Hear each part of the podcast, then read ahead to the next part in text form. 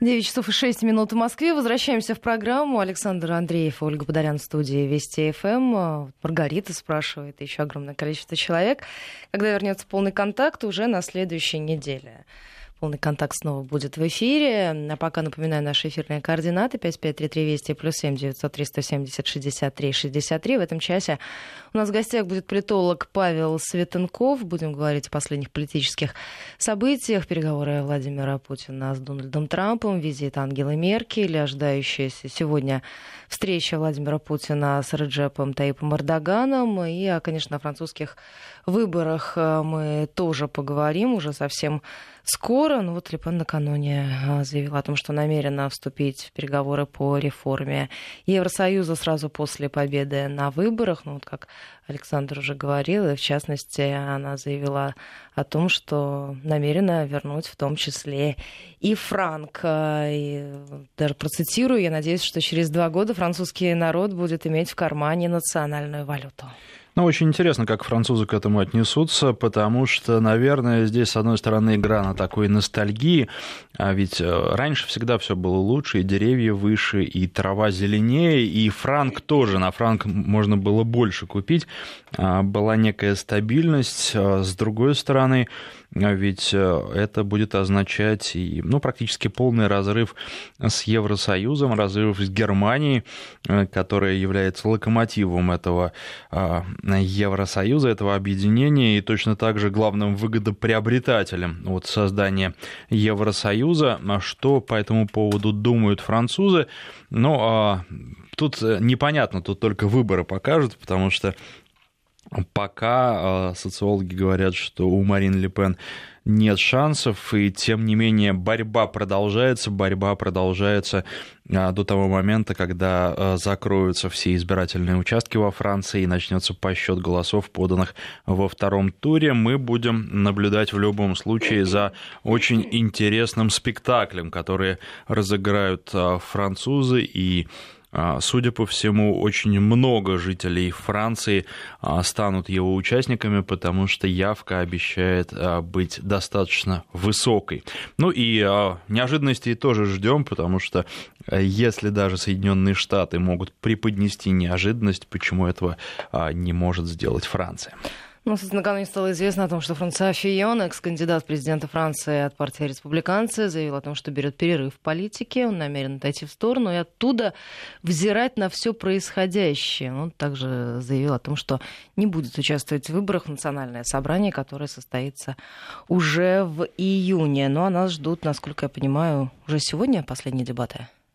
Макрон и Ле Пен. Наверное, но времени вообще в любом случае остается совсем немного, поэтому здесь будем а, наблюдать за происходящим. Кстати, э, вчера э, одни, одной из тем переговоров, которые проходили в Сочи, э, было сирийское урегулирование, а вот сегодня пришло сообщение о том, что в Астану прибыли участники, уже все участники предстоящих двухдневных международных переговоров по урегулированию в Сирии. Ну что, у нас в гостях, как мы и обещали, политолог Павел Светенков. Здравствуйте. Добрый день. Ну и давайте начнем а, с тех переговоров, а, которые прошли и которые еще пройдут а, в Сочи. Ангела Меркель приехала в Россию накануне впервые за последние два года, и Владимир Путин провел с ней переговоры. О каких-то существенных прорывах в ходе этих переговоров не сообщается, но, наверное, нужно рассматривать все в комплексе, ведь накануне Владимир Путин разговаривал по телефону и с Дональдом Трампом, и теперь не исключены их личные переговоры, личная встреча в июле месяце, 7-8 числа в рамках Большой Двадцатки. Сегодня в Сочи приезжает э, Реджеп Таип Эрдоган. Речь пойдет о военно-техническом сотрудничестве, об экономическом сотрудничестве. А, создается впечатление, что что-то готовится. Безусловно, не нужно, наверное, а, возлагать очень большие надежды на это, но, а, тем не менее, за этим нужно наблюдать, следить за развитием. И есть какие-то предположения, что вообще готовится? все таки а, обсуждаются некие новые правила игры в мире, потому что Запад убедился, что нынешние правила и правила, которые до последнего времени предлагались, они действовать просто не могут в дальнейшем. Ну, вы знаете, есть ощущение такого, э, не то что потепления отношений с Западом, но намека на потепление, потому что еще в период правления Обамы несколько раз возникала ситуация, когда казалось, что вот-вот и э, отношения улучшатся. Там Путин встретится с Обамой, и, значит, они пожмут друг друга руки, особенно на полях большой двадцатки. Э, были такие надежды, вот, например, на так называемый саммит в Австралии в свое время. В итоге этот саммит вылился, в общем, в попытке унизить главу российского государства. Путин даже на один день раньше оттуда уехал, и никакого потепления не произошло. Здесь ощущение какое, что Меркель э, важна Э, чтобы э, в ходе встречи Большой двадцатки в Гамбурге, где она, естественно, будет председательствовать как э, представитель страны хозяина, ей важно, чтобы там все не просто прошло хорошо, а чтобы было продемонстрировано, что Германия является мировой державой. И в этом смысле она, видимо, заинтересована, в частности, во встрече Путина и Трампа в каком-то хоть небольшом диалоге, потому что приближаются выборы, и ей важно еще отчитаться перед избирателями и этим, тем, что Германия снова великая держава, очень влиятельная на, мировом, на мировой арене. Вот, поэтому в данном случае, мне кажется, что она выступила своего рода посредником между Россией и Соединенными Штатами, то есть она переговорила с Путиным, и дальше с Путиным уже переговорил а, Дональд Трамп. Я думаю, совпадение двух этих событий не случайно. То есть она вполне возможно выступила таким посредником, потому что Трампу, конечно, трудно сейчас вести дела с Россией. Он в ходе избирательной кампании утверждал, что поладит с Путиным, что Путин Путин его будет уважать и тому подобное. Но э, после того, как он пришел к власти, Трамп, выяснилось, что э, его постоянно травят на тему отношений с Россией, хотя никаких доказательств того, что э, русские шпионы там потасовали выборы или там, что за командой Трампа стоят э, русские шпионы или хакеры, не предъявлено. Тем не менее, давление на Трампа очень серьезно, ему трудно налаживать отношения с Россией, поэтому он действует очень осторожно, ну вот, может быть, через таких посредников, как Ангела Меркель. То есть есть ощущение, что все-таки Трамп намерен выполнить свое предвыборное обещание об улучшении отношений с нашей страной. Он, кстати, кстати, в этом смысле достаточно последовательный политик. То есть он старается то, что он обещал в ходе выборов, выполнять. Это редкая черта. Но при этом поскольку он внутри страны, внутри Соединенных Штатов сталкивается с большими трудностями в этом вопросе, он действует э, чрезвычайно осторожно сейчас в этом направлении, в направлении э, хоть какого-то диалога с Россией. И тут важно не спугнуть. То есть то, что наметился небольшой прогресс – благодаря вот этим переговорам с Ангелой Меркель, еще не значит, что э, прогресс действительно будет. Правильно ли будет говорить, что Меркель сейчас действует исходя из своих тактических интересов и в первую очередь исходя из внутренних интересов, а, а, потому что сейчас основные силы брошены на то, чтобы одержать победу на выборах? Ну, естественно, она действует и из своих, конечно, интересов как политика э, предвыборных, потому что главный вопрос, который будет на э, сентябрьских выборах в Бундестаг, это удастся ли ХДС, ХСС э, правящему консервативному блоку сохранить первое место. Потому что, скорее всего, по тем раскладам, которые там будут, видимо, большая коалиция, так называемая, она сохранится. То есть ХДС, ХСС плюс социал-демократы. Мы посмотрим, конечно, все зависит от конкретных цифр, но тем не менее, потому что есть шанс, что в Бундестаг пройдет альтернатива для Германии, это антимигрантская партия. Э, может быть, вернутся либералы, свободно-демократическая партия. Во всяком случае, они будут стараться это сделать. Партий станет больше, и стабильное правительство, скорее всего, можно будет сформировать только с социал-демократами, но тогда будет главный вопрос, а сможет ли ХДС, ХСС занять первое место. Потому что по традиции обычно кто занимает первое место, тот занимает пост канцлера в 2005 году, когда Меркель пришла к власти и была организована вот эта вот большая коалиция с социал-демократами, из-за того, что социал-демократы отстали там буквально на 4 мандата от ХДС, ХСС, Э, Шредер, который эти выборы, э, ну, если не выиграл, то не проиграл, это абсолютно точно, был вынужден уйти из поста канцлера и уйти на пенсию. А Меркель стала э, правительницей Германии и до сих пор является федеральным канцлером. Поэтому тут проблема заключается в том, что ей важно сохранить вот это лидерство и важно быть первой. И, естественно, для этого, если для этого понадобится улучшить отношения с Россией, она на это пойдет. Ну, то есть она, с одной стороны, решает свои тактические задачи, с другой стороны, возможно, если она останется у власти, закладывает еще и некий фундамент для отношений на послевыборный период для международных отношений. Но при этом, наверное, слишком доверять Меркель тоже нельзя. Ну, вы знаете, еще есть ощущение такое, что европейская политика после того, как Россия была э, изолирована при большом участии администрации Обамы, она много потеряла потому что, э, грубо говоря, утратила многовекторность. Раньше они могли, допустим, те же самые французы, устанавливая специальное хорошее отношение с Россией, они могли маневрировать. Сейчас, когда Запад пытается Россию э, изолировать, ну, во всяком случае, он пытался при Бараке Обаме, и пока при Трампе эта ситуация сохраняется, несмотря на его такую достаточно дружественную риторику, европейцы оказались сами в некой изоляции и зависимости от Соединенных Штатов. То есть выясняется, что если диалога с Россией нет, то тогда э, с кем же остается его вести, этот диалог? С Соединенными Штатами. Плюс выходит из Европейского Союза Британия. То есть, скорее всего, если сейчас вот экстренно на выборах Британии Британии не будет создан блок в поддержку отказа от Брексита, э, Британия все-таки выйдет. И, э, в общем-то, рейтинги показывают, что консерваторы пока лидируют, лидируют с большим преимуществом. И, э, значит, поэтому, в общем-то, если они победят, естественно, Тереза Мэй будет выводить Британию из состава ЕС. Это ослабляет ЕС и, опять-таки, делает очень важными отношения с США в ситуации, когда отношений с Россией нет. То есть они оказываются в зависимости парадоксальным образом, в слишком большой а, от отношений с Соединенными Штатами. Видимо, Меркель это поняла, и европейские элиты тоже приходят к пониманию этой проблемы, и они пытаются все-таки какой-то диалог наладить. Ну, то есть здесь фактор Трампа тоже играет существенную роль, потому что мы, мы же из той же самой Германии слышали о том, что они не понимают четкость линии Трампа. Ну, Трамп, понимаете, э, любой американский президент, когда приходит к власти, он пытается освоиться.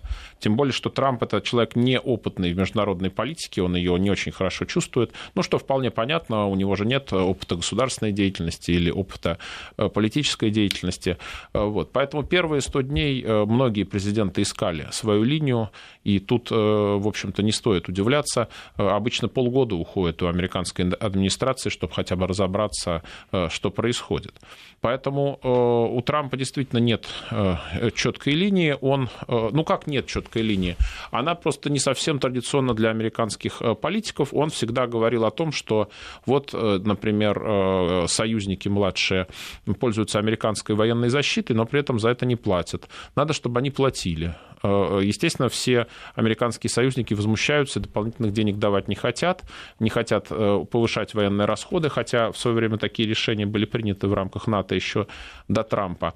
То есть он пытается в этом направлении действовать. Он пытается э, э, заключить, э, по его мнению, более выгодные торговые сделки, например, с Китаем, потому что в ходе выборов он обвинял Китай в том, что он манипулирует валютным курсом, в том, что он проводит нечестную торговую политику. Сейчас эта риторика сменилась, но тем не менее в общем-то, политика-то остается прежней, он пытается реиндустриализировать Америку, вернуть рабочие места, вернуть промышленность, которая ушла в регион Юго-Восточной Азии. То есть эта политика, может быть, она еще недостаточно четкая, но, в общем, смысл ее понятен. Э, Америка э, в нынешнем виде – это Америка так называемых 10%, то есть тех людей, которые выиграли экономически от глобализации, те, которые тем или иным боком э, имеют отношение к крупным транснациональным компаниям. Они действительно выиграли, но куча людей проиграла, потому что ушло производство, ушли рабочие места. Трамп пытается это все вернуть, и, э, соответственно, его политика, э, она вызывает недоумение у таких традиционных глобалистских элит э, в Европе и в Азии. Ну, потому что как это так? Америка столь долго продвигала глобальную повестку, свободный рынок, свободную торговлю, а вдруг она тут немножечко закрывается. Трамп подписывает указ, указ о том, что надо покупать американское, американские товары и нанимать американцев. Понимаете, то есть, может быть, политика Трампа не столько непонятна, непонятная, сколько совсем нетрадиционная для вот э, Америки последних десятилетий. Вот так бы я сформулировал.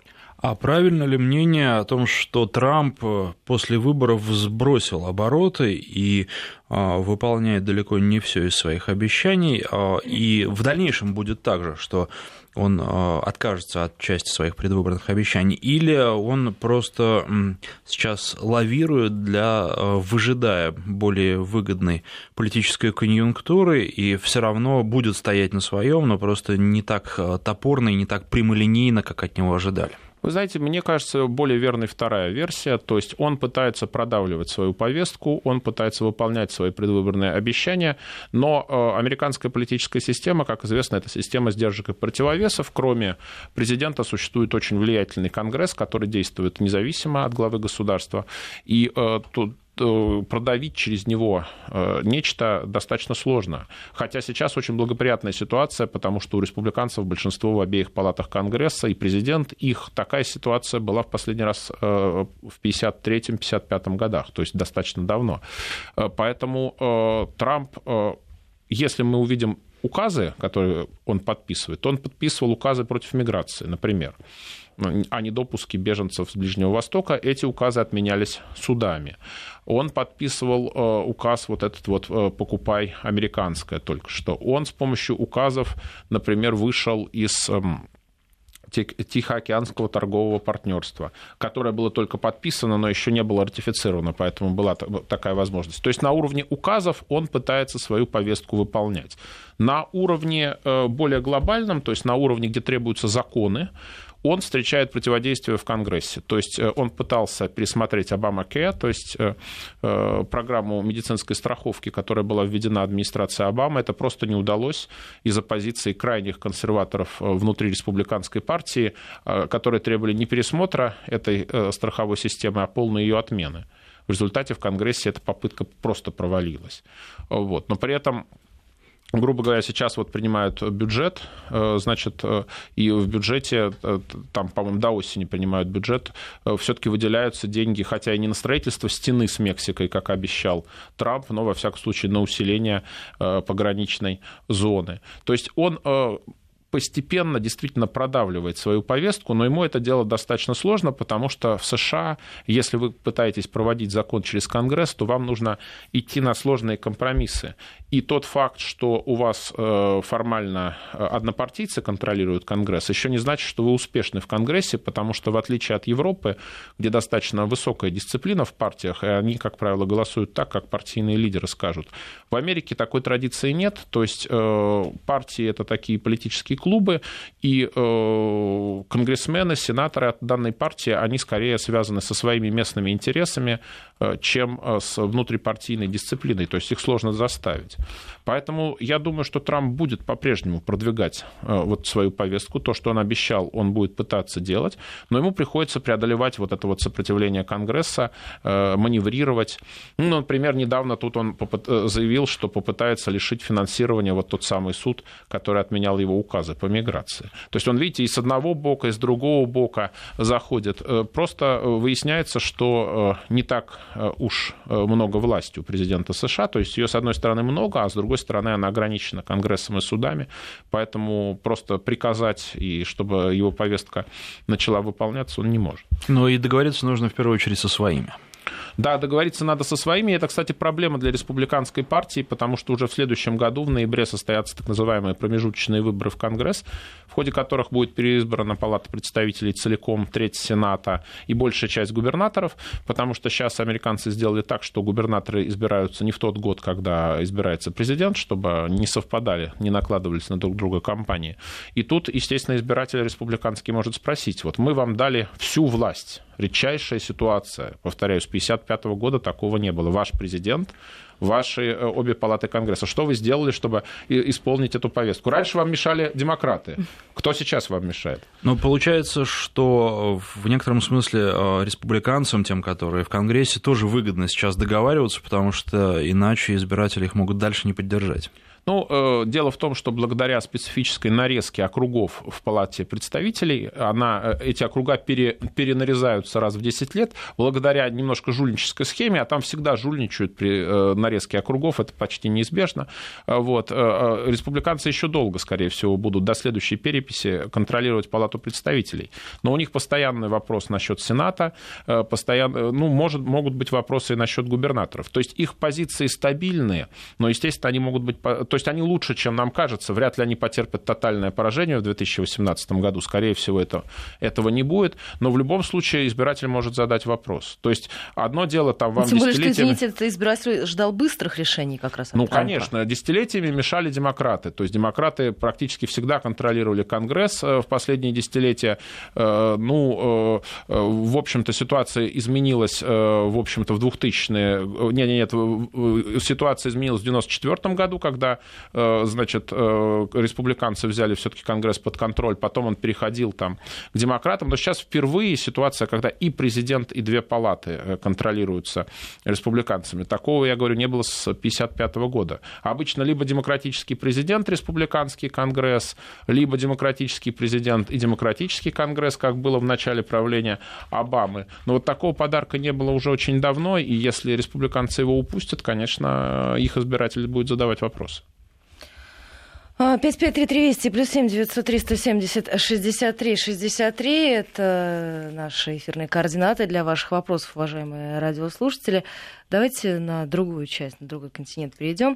Эрдоган э, собирается сегодня встречаться с Владимиром Путиным, намерен обсудить в том числе и сирийский вопрос. До этого он высказался по поводу Евросоюза и заявил о том, что готов распрощаться с ЕС до открытия новых пунктов переговоров о членстве. Чего ждать от переговоров с Эрдоганом? И э, важный момент. Э, вот уже говорилось о том, что Евросоюз и Германия в частности оказалась в некоторой э, изоляции из-за собственных действий. А, в данном случае э, Эрдоган для нас и Турция для нас, наверное, достаточно сложный партнер, э, в некотором смысле непредсказуемый партнер, но партнер, с которым, э, тем не менее, нужно разговаривать как раз по той же самой причине, для того, чтобы иметь гораздо больше вариантов для дальнейших действий и для политической игры. Ну, это действительно так, но следует учитывать, что действительно Эрдоган очень нестабильный партнер, и мы это прекрасно убедились э, в этом, когда э, был сбит наш самолет. То есть, в общем-то, отношения между Россией и Турцией при Эрдогане, они были, пожалуй, самыми хорошими чуть ли не за столетия Э, российско-турецких связей, потому что э, в царский период были постоянные войны э, с Крымским ханством, которое было вассальным по отношению к Атаманской порте, то есть к Турецкой империи. Вот. И с самой Турцией воевали неоднократно, и я думаю, что только очень хорошие историки могут назвать, сколько конкретно было русско-турецких войн, потому что были такие войны, когда война объявлялась, там, и через, нескольких, через несколько дней состояние войны прекращалось. Да, то есть были такие странные ситуации ситуации. Так вот, э, отношения были очень хорошими. Эрдоган сам поставил их под вопрос своими действиями, потому что это же они сбили свой, э, наш самолет. Вот. И поэтому, ну, я думаю, что Москва будет, конечно, с ним разговаривать, но с большой настороженностью, потому что понятно, что это человек нестабильный. Сегодня он вам говорит, что вы его лучшие друзья, завтра он вам всаживает нож в спину. Это вполне в традициях такой ближневосточной политики. Поэтому, я думаю, будет обсуждаться сирийское урегулирование. Там у Турции есть э, свои интересы. И вполне возможно, что сирийское урегулирование будет обсуждаться, обсуждалось и с Меркель, и я имею в виду на каких-то закры... на закрытой какой-то части переговоров, и будет обсуждаться с Трампом. Вопрос только состоит в том, э, каков формат этого урегулирования, потому что Запад требует однозначного ухода Асада, а для нас, э, в общем, это невыгодно, потому что это будет означать, что мы просто теряем э, все позиции в Сирии. Соответственно, возникает вопрос, на каких условиях произойдет урегулирование. То есть это, грубо говоря, боснийский вариант, когда территория Сирии будет разделена на религиозные анклавы с отдельным собственным управлением, будет такая федерация, например. В этом случае проасадовские силы силы, может быть, без самого Асада, могут сохранить позиции. Это, пожалуй, нам выгодно, потому что тогда у нас в Сирии останутся союзники. А если э, исходить из сценария, который предлагает Запад, то есть просто уход Асада и капитуляция, проасадовских И никакого сил, сценария на то тогда, то тогда просто победят э, исламисты, и понятно, что миссия в Сирии российская закончится неудачей. То есть поэтому тут переговоры будут достаточно сложны. 9.34 в Москве. Возвращаемся в программу. Александр Андреев, Ольга Подолян в студии. Я напоминаю, у нас в гостях политолог Павел Светенков. А скажите, на ваш взгляд, как будут складываться в дальнейшем отношения Турции и ЕС, с учетом того, что последние заявления Эрдогана звучат весьма и весьма жестко. Речь идет о том, что он, заявляет о том, что Турция не раб и грозит распрощаться с Евросоюзом, если двери для Турции не будут открыты.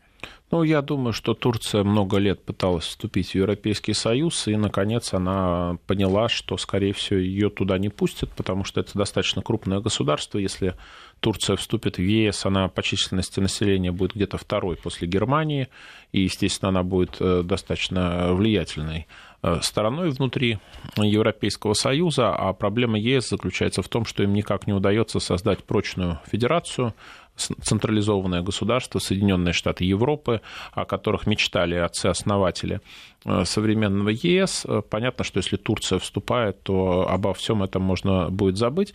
Поэтому ее, конечно, не примут и э, Эрдоган это прекрасно понимает, а раз так, он пытается э, проводить э, стратегию, которая связана с восстановлением статуса Турции как великой державы на Ближнем Востоке. То есть он скорее пытается восстановить Атаманскую империю, как многие говорят эксперты, чем вступить в Европейский Союз. Ну, пока, в общем-то, его имперские амбиции наталкиваются на сопротивление арабов, потому что в свое время, конечно, турецкий султан, он главенствовал на Ближнем Востоке, и даже имел ранг халифа, то есть главы всех мусульман в целом. Но сейчас до такого ранга, конечно, Эрдогану далеко, и арабы никогда за ним такого статуса не признают. И поэтому, в общем-то, у Турции достаточно сложная ситуация. У нее большие такие великодержавные амбиции, которые ей трудно реализовать, просто потому что у нее не очень сильная экономика, и в связи с этим хоть и большие численно, но все-таки тоже не очень сильные вооруженные силы. И э, давить на ЕС у них тоже не получается, поэтому во многом вот эта вот э, нестабильная политика Эрдогана, э, когда он то вам друг, то он вам враг, то он вам снова друг, как раз вызвана тем, что Турция не очень понимает, куда же ей все-таки идти. Империю ей воссоздать, идея воссоздать империю, в общем-то, не находит понимания у окрестных народов, а в Европейский Союз не принимают. Куда же ей в общем-то, идти. Это под, под вопросом, поэтому Эрдоган просто пытается укрепить свою власть и э, заставить с собой считаться. А как России в этих условиях действовать? И уже много говорилось о том, что партнер нестабильный, и партнер, который может отказаться от своего обещания в любой момент, хозяин своего слова, а ведь, э, с одной стороны, можно, наверное, проводить такую же восточную политику по отношению к Турции, ну или, э, если по-русски говорить, то политику обещать не значит жениться. С другой стороны, каким образом Турцию можно использовать в своих интересах? Ну, например, для России важно, чтобы мы согласовывали нашу политику в Сирии с Турцией. То есть, э, в общем-то, агрессивные действия Эрдогана были вызваны тем, что мы недооценивали, как глубоко Турция вовлечена в сирийские дела. И, соответственно, сейчас Россия по э, сирийским вопросам с Турцией консультируется. И в этом смысле это достаточно э, важный партнер, чье мнение надо учитывать но удастся ли наладить э, что-то более прочное, чем вот этот вот э, э, ситуативный альянс по вопросу Сирии, это большой вопрос, потому что понятно, что если кто-то предложит туркам более выгодные условия учета их мнения, то, естественно, они сразу же пойдут в эту сторону. То Мы есть, это уже видели, когда то... были удары по Сирии. Эрдоган использует Штатов. Россию зачастую просто как противовес Соединенным Штатам и Европе. То есть, если Европа начинает слишком сильно на него давить, или вот предыдущая американская администрация тоже сильно давила, то Эрдоган обращается к России, но как только э, надобность в этом проходит, отношения ситуативно улучшаются с Западом, Эрдоган превосходно вспоминает, что вообще-то Турция член НАТО, это вернейший союзник США на Ближнем Востоке и так далее. А давайте теперь о другой теме, очень интересной. Во Франции продолжается предвыборная гонка, и Марин Ле Пен заявила о возвращении франка в оборот в случае ее победы. Может ли это прибавить ей голосов и вообще как французы отреагируют на это? Понятно, что, наверное, в штабе Лепен просчитали эти варианты и надеются на положительный результат, но тем не менее а, не слишком ли это радикальное предложение? Ну, вы знаете, я думаю, что тут влияет пример Великобритании, которая, хоть и является пока членом Европейского Союза, тем не менее свой фунт э, национальную валюту э, сохранила, и не только Британия, там, допустим, Чехия до сих пор сохраняет крону как свою национальную валюту, по-моему, Дания сохраняет свою Польша. валюту. Ну, Польша, может быть, она бы и хотела принять евро, но вряд ли это позволят. И э, эти страны, как правило, развиваются более успешно, чем ЕС в целом. И э, поэтому тема выхода из ЕС возникает на выборах во Франции, и даже Макрон, э, лидирующий кандидат в президенты, он вынужден говорить, что допускает возможность выхода Франции, хотя, конечно, он не будет ничего подобного делать на практике, но допускает. Почему? Потому что э, трудно сказать э, нет однозначно, когда Британия выходит. То есть почему Британии можно, а Франции нельзя? Это сразу по самолюбию французов бьет. Да, естественно. То есть почему Франция должна быть членом ЕС, и у нее должно быть евро, а Британия может быть и не членом ЕС, у нее может быть фунт. Да, то есть все страшилки на наталкиваются на это. Вот э, Британия выходит, а у нее есть национальная валюта, а остальным почему нельзя? Это такой дурной э, пример, который заразителен. Тем более, что сейчас будут идти переговоры э, между Британией и ЕС об условиях выхода. Естественно, Британия хочет выбить из ЕС максимально выгодные условия выхода. Но опять-таки возникнет вопрос, если Британия хорошо устроится за пределами ЕС, если она получит какие-то специальные преференции в торговле, то, простите, а какой смысл тогда состоять? В этом самом ЕС. В конце концов, есть пример, допустим, Норвегии, которая э, не входит в состав Европейского Союза, зато входит в состав Шенгенской зоны и, в общем-то, совершенно спокойно э, имеет экономические связи э, привилегированные с Европейским Союзом. Поэтому тут в ходе избирательной кампании во Франции, естественно, тема такого евроскептицизма уже на государственном уровне, она поднимается, потому что если британцам можно, почему французам нельзя? Но ее в последнее время пытается Макрон оседлать эту тему? Ну, я думаю, что Макрон, конечно, абсолютно проевропейский политик, и он не будет не выходить из ЕС, ни тем более ставить под вопрос э, статус евро. Просто э, он понимает, что остается всего несколько дней до второго тура выборов, и ему важно э, получить достаточно хороший результат. То есть опросы обещают, что за него проголосуют 60%, а за Марин Ле Пен 40%. Поэтому Марин Ле Пен своими заявлениями пытается увеличить число голосов, которое за нее будет подано. Ну, потому что если она получит не 40% голосов, а 45%, это будет превосходным результатом. Это будет демонстрировать, что Национальный фронт очень сильная э, партия, которая, в общем-то, будет в дальнейшем э, претендовать на победу на уже следующих выборах президентских. А для Макрона важно победить убедительно. Понимаете? Потому что если он выиграет с небольшим перевесом у Марин Ле Пен, это, в общем, поставит под вопрос его легитимность. А вы считаете, что вариантов победы Ле Пен нет ни при каких обстоятельствах? Ну, вы знаете, с э, теоретической точки зрения, как устроены французские выборы. Они проходят два тура. В первом туре, если никто э, не набрал э, абсолютного большинства, то есть 50% плюс один голос, проводится второй тур. И во втором туре что происходит? Выходят два лидирующих кандидата, те, кто заняли первое и второе место, ну, то есть в данном случае Макрон и Марин Ле Пен, и остается бесхозным электорат, который голосует голосовал за других кандидатов. Поэтому эти избиратели, а их, в общем, сейчас э, большинство, они э, выбирают не по принципу, кого я хочу, э, за кого я хочу проголосовать, потому что тот кандидат, за которого они хотели проголосовать, он уже проиграл, да, он уже не прошел во второй тур, а за кого я не хочу голосовать, кого я не хочу видеть президентом. То есть, Лучше из двух зол. Да, идет выбор меньшего из двух зол, и система работает так, что обычно все объединяются против Национального фронта, что, собственно, мы видим и сейчас. И, и система эта в свое время Деголем была введена именно для того, чтобы блокировать э, французскую коммунистическую партию, которая была во Франции в 60-х весьма влиятельна. Сейчас эта система используется для блокирования Национального фронта. В свое время была проведена Митераном в 80-е годы избирательная реформа. Ненадолго национальное собрание э, было переведено на систему выборов не вот эту вот двухтуровую, а по пропорциональной системе. Сразу же в 86 году появилась фракция у Национального фронта в Национальном собрании, и политическая элита мгновенно этот закон отменила и вернула старую систему. Сейчас практически до сих пор нет большой фракции Национального фронта в парламенте Франции, несмотря на то, что Национальный фронт популярен. Только внучка Лепена, я имею в виду старшего Лепена, Жан-Мари Лепена, Мариша, Марион Маришаль Лепен является депутатом Национального собрания. Но это редкое исключение. Фракции нет, потому что вот работает вот эта двухтуровая система. А как вы считаете, на парламентских выборах Национальный фронт может выступить достаточно сильно? Вы знаете, это опять-таки очень большая проблема, потому что э, его будут блокировать по той же самой схеме. На выборах э, в национальное собрание тоже два тура.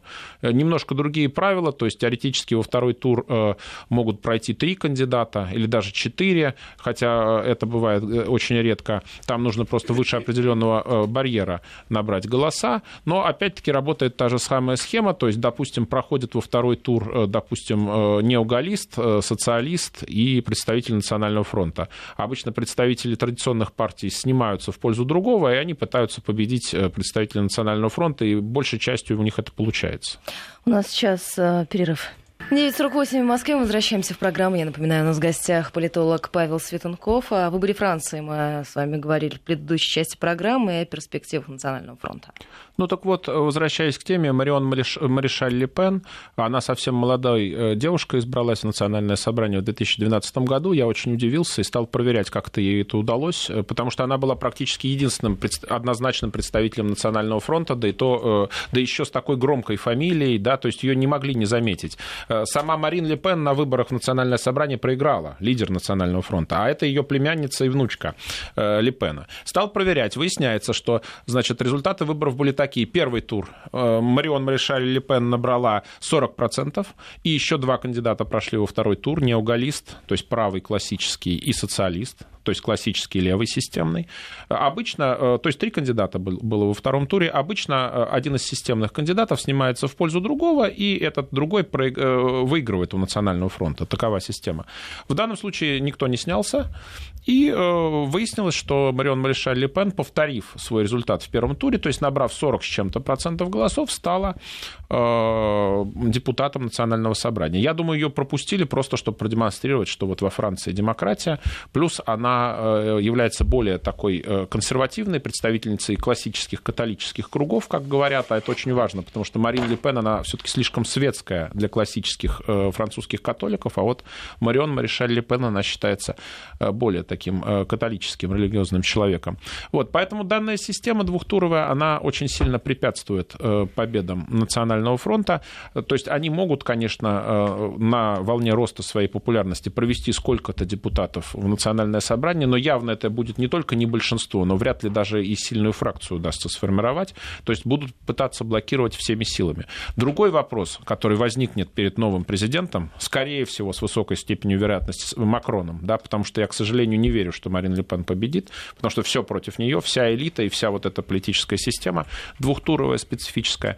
Но у Макрона будет проблема сформировать свое собственное большинство. У него же партия, в общем-то, созданная буквально недавно, у нее нет серьезной опоры. А если он будет опираться на социалистов, он же бывший член правительства Оланда, нынешнего президента, то тогда будут упреки, что это просто второй Оланд, а нынешний президент э, Франции крайне непопулярен, и порукой тому проигрыш в первом же туре а, ОМОНа, то есть, э, значит, кандидата официального от социалистов, и социалистическая партия непопулярна, то есть э, ему придется Макрону очень сильно переформатировать свою организацию и приложить большие усилия, чтобы получить большинство. Если он большинства не получит, то тогда э, может возникнуть ситуация, когда правительство сформирует какая-то другая политическая сила, ну, например, очнувшиеся неогалисты, это классические правые, их представителем был, например, Жак Ширак в свое время, Николя Саркози, э, собственно говоря, был президентом от этой партии. Вот если они очнутся, если они проведут э, хорошую избирательную кампанию, уже без Фиона, который проиграл,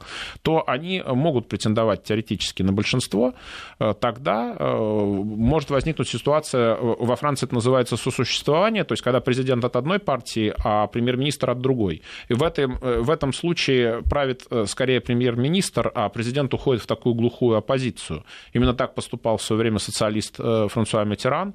Он дважды сосуществовал с правительствами правых, сначала с Жаком Шираком в конце 80-х, 86-88 годы, потом с Баладюром, э, значит, по-моему, 93-95.